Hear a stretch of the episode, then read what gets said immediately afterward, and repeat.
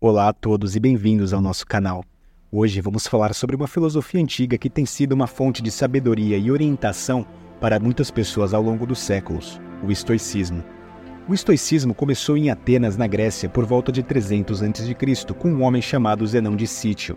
Ele ensinava seus alunos em um lugar chamado Pórtico Pintado, e é daí que vem o nome estoicismo. Mas o que é o estoicismo exatamente? Bem, em sua essência, é uma filosofia sobre como viver uma boa vida.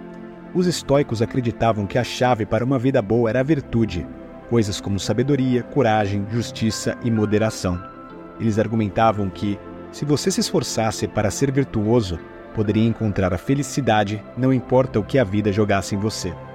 Isso nos leva a outra grande ideia do estoicismo, a ideia de que devemos focar no que podemos controlar e aceitar o que não podemos. Por exemplo, não podemos controlar o que outras pessoas fazem ou dizem, ou se vai chover amanhã, mas podemos controlar nossas próprias ações e atitudes.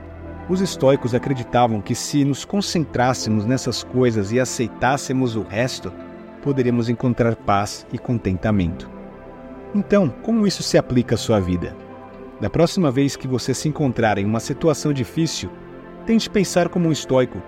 Pergunte a si mesmo: o que, que eu posso controlar aqui? Como posso agir de maneira virtuosa nesta situação? Você pode se surpreender com a diferença que essa mudança de perspectiva pode fazer. Esperamos que este vídeo tenha lhe dado uma nova maneira de pensar sobre os desafios da vida. Se você gostou e quer aprender mais sobre filosofia e como ela pode ser aplicada à vida cotidiana, não se esqueça de se inscrever em nosso canal. Até a próxima!